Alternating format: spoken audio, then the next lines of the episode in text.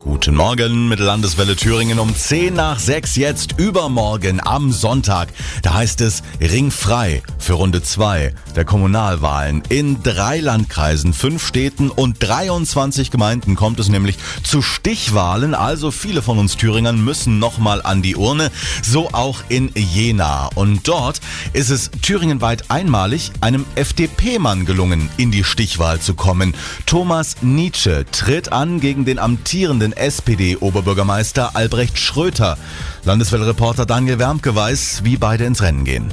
Schröter hatte in der ersten Abstimmung 24,5 Prozent der Stimmen geholt, Nietzsche 26,9. Der amtierende Oberbürgermeister setzt sich für eine soziale Stadt ein, bietet Erfahrung und Kompetenz und für alle ein offenes Ohr.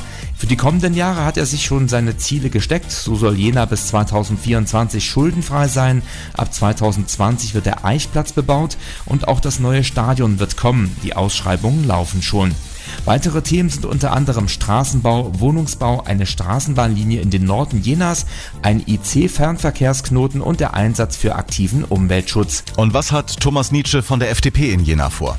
Die FDP will einen zukunftsfähigen liberalen Wind über Jena wehen lassen. Thomas Nitsche wirft dem amtierenden Oberbürgermeister vor, er würde nur noch verwalten, habe keine Ambitionen mehr. Besonders in seiner zweiten Amtszeit habe er nur noch den Mangel verwaltet. Nitsche will sich, wenn er die Wahl gewinnt, dafür einsetzen, dass Stadt und Landkreis auf Augenhöhe arbeiten können, unter anderem beim Nahverkehr und Schulnetzplan.